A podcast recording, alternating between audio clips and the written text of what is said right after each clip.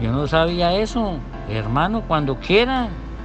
Eso cuadre con pela rapidito y cuadramos eso. Claro, no se preocupe, hermano. Que Dios lo bendiga, papi. Hagámosle, hagámosle, hagámosle. Emprendimiento, negocios, liderazgo e innovación. Bienvenidos al podcast de David Alvarado Muñoz. Bienvenidos a esta miniserie 7x33, 7 lecciones en 33 años de vida empresarial de Juan Carlos Prada, que en paz descanse.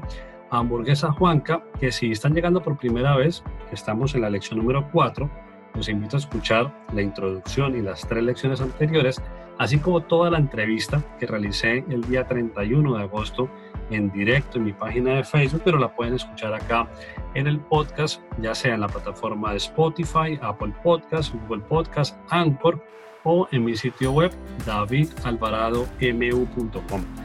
En esta cuarta lección quiero resaltar la importancia del manejo de proveedores. Uno de los proveedores importantes, no el único, pero uno muy importante para Juan Carlos, al ser hamburguesa, naturalmente era la carne, el proveedor de la carne nos cuenta cómo en algún momento le dio trabajo a un familiar y este familiar se fue al mercado de Cúcuta, a la plaza de mercado de Cúcuta, y estaba comprando la carne a un proveedor más barato. Juan Carlos estaba, digamos que coincidencialmente ahí, vio que estaba la canasta con, digamos, la que él utilizaba para su negocio y dijo, aquí tiene que estar mi familiar, y se dio cuenta del manejo que le estaban dando a la carne que posteriormente iba a llegar a su negocio un manejo que no le gustó. Juan Carlos siempre se distinguió por la importancia, esa pulcritud, de ese eh, buen manejo de darle a sus productos y también de esa responsabilidad con su consumidor final, con su cliente.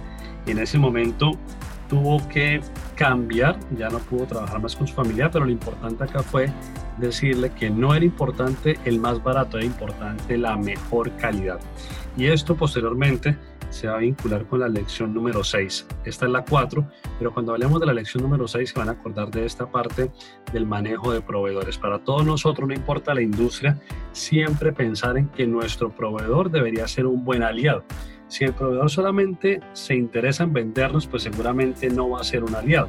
Aliado es aquella persona que nos ayuda a crecer y seguramente que crece junto con nosotros. De esta manera, los invito a que me acompañen a la próxima lección, la lección número 5 de esta miniserie 7 x 33. Recuerden la clave del buen manejo de los proveedores.